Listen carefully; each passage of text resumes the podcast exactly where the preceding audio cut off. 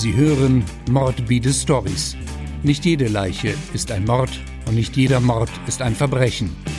Diese Folge erschien erstmalig in einem Buch unter dem Namen Kipper im Sammelband Rattenpack der Köln-Krimireihe im Emons Verlag und wurde hier etwas modifiziert für Fans des 1. FC Köln und deren Hasser.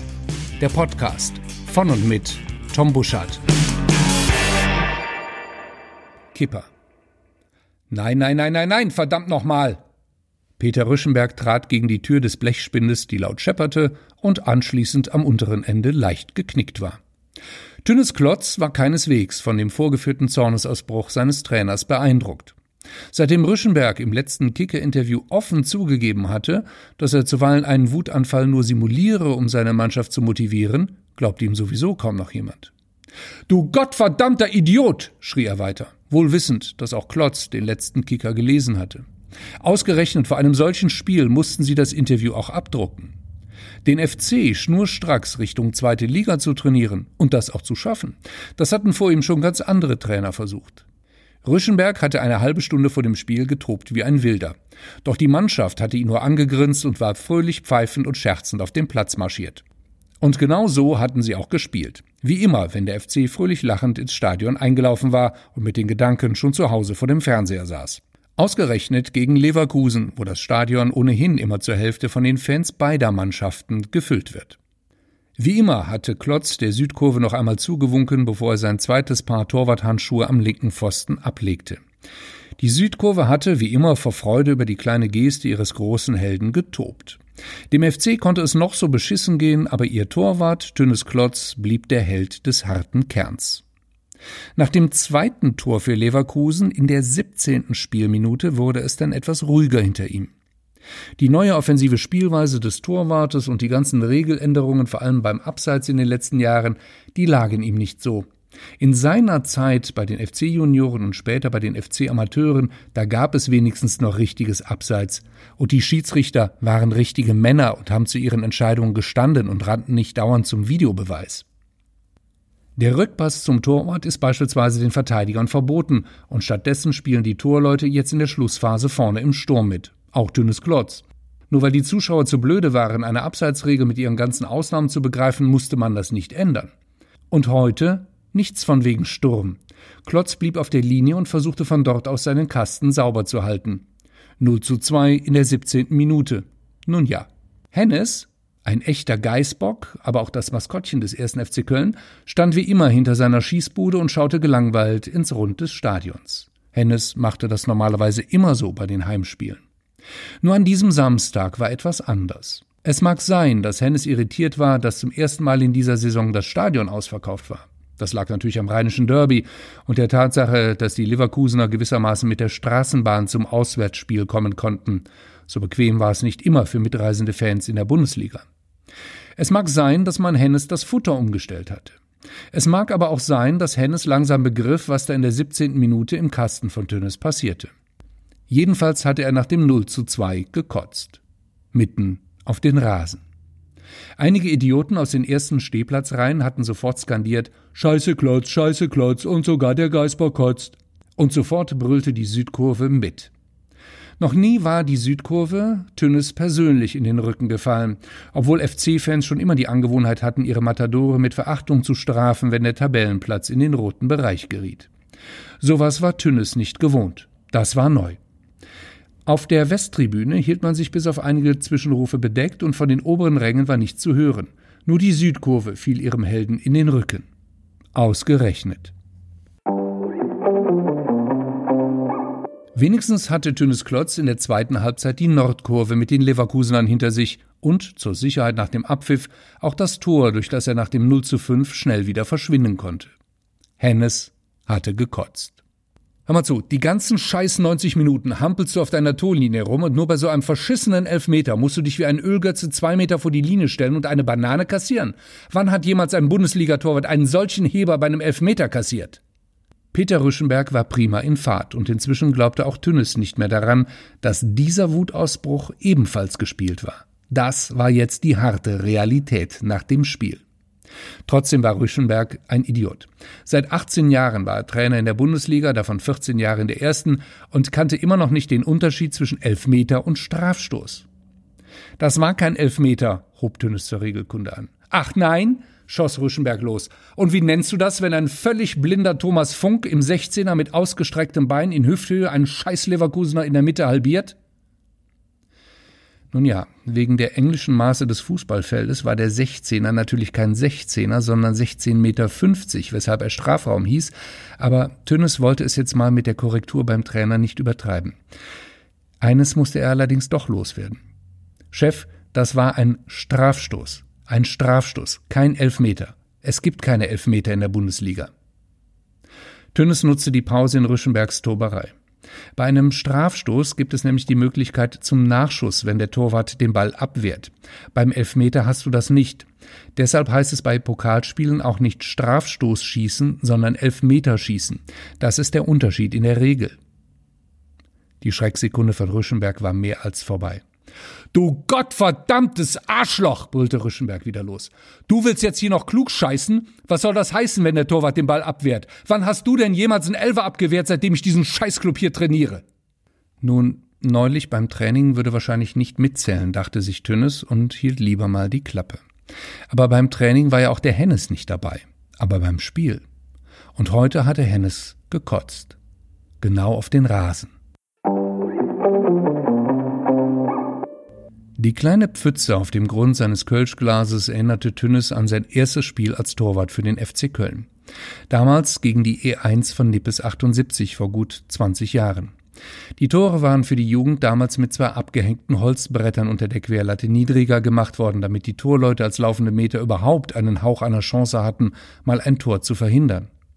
Und genau in der Mitte seiner strahlend weißen Torlinie, die E-Jugend waren immer die ersten, die Samstag spielen durften, war damals diese blöde Pfütze gewesen. Zwei Heber hatte er kassiert, weil er zu weit vor seinem Kasten stand, nur um den schönen Geißbock auf seinem Trikot nicht schmutzig zu machen.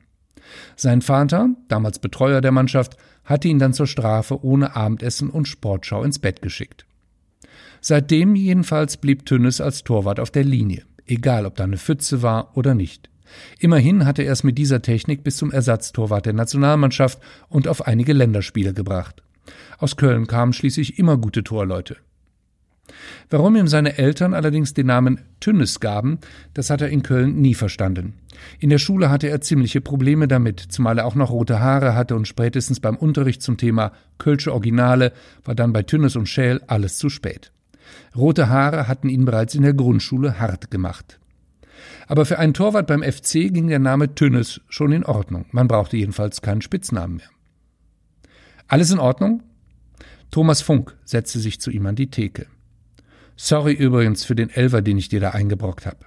Strafstoß war das, verbesserte Tünnes. Ein Strafstoß. Irgendwie ist mir da eine Sicherung durchgegangen, aber ich dachte mir, wenn der jetzt durchkommt, dann macht er dir noch einen rein und dann habe ich ihn halt einfach umgetreten. Naja, also einfach ist gut. Du hättest ihn ja beinahe in der Mitte durchgesäbelt. Das gibt mindestens acht Wochen Sperre. Oh ja, Mindestens. Du, das mit dem Strafschuss war nicht so schlimm. Ob ich jetzt vier oder fünf kassiere, war ja egal. Ich hätte ja halt nur auf der Linie stehen bleiben müssen. Das war so ein blöder Heber. Der Übeltäter, Thomas Funk, war noch ganz in Gedanken bei dem Leverkusener, den er umgetreten hat. Na, wenigstens haben sie ihn vom Platz tragen müssen, sagte er. Und du kannst froh sein, dass du überhaupt an der Nordkurve heil vorbeigekommen bist, ergänzte Tünnes. Im Goldenen Kappes waren die Kürbisse auf Zack. Dieses Prachtexemplar brachte noch zwei FC-Gedecke, Korn und Fernet, weiß und rot. Dazu jeweils ein Kölsch zur Bekämpfung des üblen Nachgeschmacks. Es sollten allerdings nicht die letzten FC-Gedecke an diesem Abend sein. Ünver hielt ihnen die Zeitungen direkt vor die Nase. Sonntagsausgabe. Ünver hatte sie zu spät als Spieler des 1. FC Köln erkannt, sonst hätte er einen weiten Bogen um sie gemacht, denn Ünver trug schon lange den Express aus. Ihm war das immer wieder peinlich, wenn er auf Leute traf, die selbst in der Zeitung waren und vor allen Dingen so übel.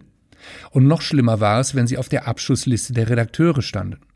Klotz und Funk waren aber nicht in der Zeitung, sondern mittendrauf. Fette Überschrift, Seite 1 oben. FC-Pleite, Doppelpunkt, Geißbock kotzt. Buchstaben in einer Größe, dass ein Blinder sie hätte lesen können und ein Tauber sie gehört hätte. Daneben ein kleines Foto von Hennes. Tünnes kramte Geld raus. Inver legte ihm die Zeitung auf die Theke. Ist schon gut, brummelte er und zog es vor, schnell wieder weiterzuziehen. So, Jungs, letzte Runde. Och nö, komm. Nix da. Um zwölf ist Schluss, musst du halt nächstes Mal ein bisschen schneller trinken, ne? Hinten im Lokal stellten sie schon die Stühle hoch. Einer kam die Treppe herunter. Das Gesicht kam den beiden bekannt vor, aber die Klamotten passten nicht zum Kopf. Ein Kürbis in Zivil sah nach Dienstschluss für die beiden Stammgäste irgendwie bescheuert aus. Schönen Feierabend, lallte Tünnes ihm noch hinterher. Selber. Und denk dran, der Kipper bleibt immer auf der Linie beim Elfer. Ist so eine Regel. Komm jetzt endlich von der Linie runter, du Idiot. Funk bemühte sich, vernünftig zu bleiben. Keine Ahnung, was schlimmer war. Der Fernet, der Korn, das Kölsch oder der sturzbesoffene Tünnes, der auf der Mittellinie der Neusser Straße balancierte. Funk zog ihn auf den Bürgersteig. Danke, mein Freund, freundete sich Tünnes und versuchte Funk zu küssen. Du bist ein wahrer Freund, auch wenn du mir einen Elfer angebrockt hast. Strafstoß, verbesserte diesmal Funk. Irgendwo in der Nähe war noch eine Kneipentür offen und sog die angetrunkenen Reste vom goldenen Kappes dankbar auf. Woher kommt eigentlich der Begriff Kipper? Funk hatte keine Ahnung. Kipper hatte er nach seinem Wechsel vom VfB Stuttgart in Köln zum ersten Mal gehört. Vielleicht kommt es ja vom englischen Keeper, Wächter oder Torwart. Keine Ahnung. Früher dachte ich immer, es kommt von Kippen. Also beim Tippkick hat der Torwart doch so einen Stängel an den Füßen und du kippst ihn dann immer auf der Linie hin und her. Stimmt eigentlich. Wahrscheinlich kommt's daher. In dieser Kneipe gab es keine Traditionskürbisse. Trotzdem stellte ihnen jemand die beiden umgekippten Gläser wieder hin. Zwei neue, zur Abwechslung mal im Glas. Der Deckel hatte inzwischen auch hier ein hübsches Muster bekommen. Weißt du, hob Funk mit schwerer Zunge an, ich sehe in letzter Zeit ein bisschen schlecht. Was? Du bist wirklich so blind, wie der Rüschenberg immer rumbrüllt? Schlimmer. In der Dämmerung sehe ich so gut wie gar nichts mehr. Als neulich beim Spiel das Flutlicht zu spät eingeschaltet wurde, habe ich die ersten 20 Minuten fast nur so nach Gefühl gespielt. Deshalb also hatte der Funk seit einem halben Jahr Ladehemmung und der FC steuerte trotzig Richtung zweite Liga. Tja, und was machst du jetzt? Naja, der Arzt sagt, das mit den Augen wäre irgendein Star, könnte man später mal operieren, aber dann bekommt das natürlich wieder jeder mit. Stell dir das mal vor, ein Torjäger, dem du erstmal die Hornhaut richten musst, damit er das Tor überhaupt findet. Wenn alles gut geht, dann schaffe ich noch diese Saison, ohne dass der Express was davon bemerkt. Und dann ist sowieso Rente angesagt. Lottobude, Tabak, Zeitschriften. Der FC besorgt mir da sicher was. Tünnes überlegte. Sicher, sie waren beide derselbe Jahrgang, doch für einen Torhüter spielte das Alter keine so große Rolle. Obwohl auch Tünnes seine Knochen spürte, seitdem die Torleute in den Schlussphasen der Spiele mit nach vorne mussten. Offensive Spielweise. So ein Scheiß. Und wie willst du das schaffen? Ich meine, dass da keiner was merkt? Nun, sagte Funk, ich trainiere heimlich in der Dämmerung Torschüsse. Als Bundesliga-Profis des 1. FC Köln kamen sie jederzeit ins Stadion und Bälle waren immer genügend vorhanden. Kein Problem also für einen Profi, der ein paar Überstunden machen wollte. Inzwischen bin ich richtig gut geworden. Schönes Gefühl, wenn du zwar nichts siehst, aber trotzdem hörst, wie der Ball ins Netz rauscht, wenn du getroffen hast, oder aber wenigstens das Leder gegens Alu kracht. Also besser ein Lattenschuss als eine Rakete in den Oberrang. Stimmt, jetzt erinnere ich mich wieder, sagte Tünnes. In den ersten 20 Minuten gegen Hamburg hattest du zwei Lattenkracher und einen Pfostenschuss. Alles Training, sagte Funk. Inzwischen waren sie absolut die Letzten in der Nacht. Ihre Wege trennten sich. Er hatte sicher nicht gekotzt. Hennes kotzt nicht. Vielleicht hat er gehustet, aber bestenfalls ein wenig gespuckt. Aber gekotzt hatte er nicht. Ganz bestimmt nicht. Tünnes schob sich an der Wand lang und blieb einen Moment im Lichtkegel der Straßenlaterne stehen. FC-Pleite. Geißbock kotzt. Tünnes versuchte, den Express auseinanderzufalten. Ging nicht. Zu besoffen. Der erste Teil der Zeitung fiel auf die Straße. Egal, stand sowieso nichts drin. Gott sei Dank begann die zweite Hälfte mit dem Sport. Kein Wort über Thomas Probleme mit den Augen. Tünnes freute sich für ihn. Wenigstens das. Aber Funk bezog im Artikel ziemlich Prügel, wegen der Blutgrätsche. Zwölf Wochen Sperre sollte ihm das einbringen. Naja, vielleicht schafft das so, die Zeit bis zum Saisonende zu überbrücken. Er wird zwar seine Strafe zahlen müssen, aber er ist zumindest nicht der Blindfisch auf dem Platz. Ist ja auch schon mal was. Außerdem würde er mit einem Verzeih mir Foto am Bett des Leverkuseners und ein paar Blumen wieder positive Presse bekommen. Und Tünnes? Verdammte Scheiße, was soll das? lallte er die Laterne an. Bei einem 0 zu 5 waren schließlich auch die Vorderleute schuld. Vorne zu blöd gewesen, Tore zu schießen, nur noch mit zehn Mann auf dem Platz und hinten den Kipper alleine gelassen. Aber der Express war anderer Meinung. Vermutlich hatte Rüschenberg die Jungs nach der Pressekonferenz noch einmal persönlich eingenordet. Tönnes war schuld. Tönnes war schuld, weil er bei den drei Sololäufen der Leverkusen auf sein Tor auf der Linie kleben blieb und weil er bei dem Elfmeter, so der Express, zu weit vor dem Tor stand und beim fünften Treffer nicht schnell genug wieder in den eigenen Strafraum zurückgelaufen war. Da hatte er dem Gegner sogar ein leeres Tor hinterlassen. Tünnes, Schuld, Schuld, Tünnes. Die beiden Begriffe gehörten zusammen wie der Gestank zum Geißbock. Aber der eigentliche Hieb kam im letzten Absatz. Im Einvernehmen mit dem Vorstand wird Klotz mit sofortiger Wirkung das Trikot mit dem Geißbock nicht mehr tragen und ausgeliehen an einen Drittligisten. Tünnes verschwand man die Buchstaben vor den verheulten Augen. Er winkte sich ein Taxi heran. In der Morgendämmerung hörte Thomas Funk, wie sich das Netz spannte und das runde Leder mit einem leisen Zischen in sich aufnahm. Er war zwar noch ziemlich betrunken vom Restalkohol, aber trotzdem hatte er getroffen. Und das, obwohl er in der Sonntagmorgendämmerung nicht einmal das Tor sehen konnte. Er hatte sich zunächst an der Mittellinie orientiert, als er von der Nordseite her auf das Tor in der Südkurve zuging. Mit zwei riesigen Ballnetzen, die er sich hinter sich herschleifte. Etwa 40 Bälle. Er hatte die Entfernung von der Mittellinie abgeschätzt und die mitgebrachten Bälle in zwei Reihen parallel dazu sorgsam sortiert. Ein verschwitztes Trikot war vom Zeugwart in der Kabine vergessen worden, und er hatte es sich übergezogen. Einmal FC, immer FC. Funk begann mit der Reihe Bälle, die eine vernünftige Distanz zum Tor hatten. Die ersten Schüsse aus halbrechter Position, vielleicht 20 Meter vom Tor entfernt, landeten hinter dem Tor. Als er sich von rechts nach links vorarbeitete, hörte er das erste Mal das Aluminium krachen. Der Ball sprang zurück. Der nächste Schuss war ein Treffer ins Tor, vermutlich rechter oberer Winkel. Die nächsten Bälle schoss Funk flach. Er hörte, wie der Rasen zischte. Jeder Schuss ein Treffer. Den nötigen Bums hatte er noch in seinem Schuss, trotz der 37 Jahre, die er inzwischen auf dem Buckel hatte. Einmal wenigstens, nur einmal noch wollte er in einem Bundesligaspiel im Trikot des ersten FC Köln ein Tor schießen. Vermutlich würde er kurz vor Ende der Saison wieder spielen können, und dann würde er es allen zeigen. Funk nahm sich die zweite Reihe Bälle vor, die gut 23 Meter vom Tor entfernt lagen. Daneben. Daneben. Alles halb hoch oder hoch angesetzt. Wieder daneben. Kracher an den oberen rechten Winkel. Der Ball sprang zurück, nur das Aluminium federte nicht so nach, wie es das normalerweise machte.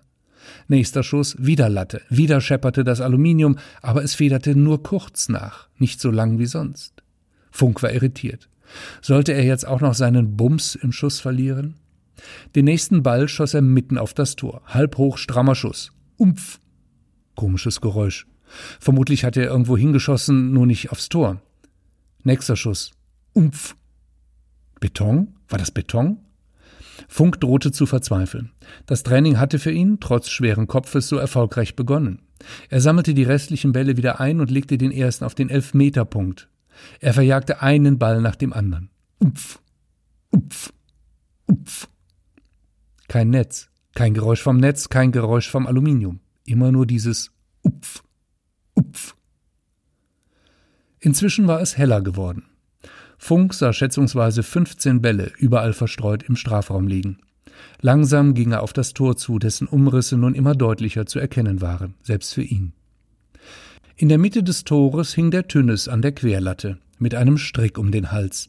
Unter seinen Füßen hatte sich eine kleine Pfütze gebildet, zu viel Kölsch, FC-Gedecke und die üble Tatsache, dass bei Erhängten die Blase versagt. So hing er da. Funk musste sich übergeben, und der Tünnes schwankte immer noch leicht hin und her. Genau über der Linie. Wenigstens hatte er die letzten 15 Elfmeter gehalten. Was für ein Keeper.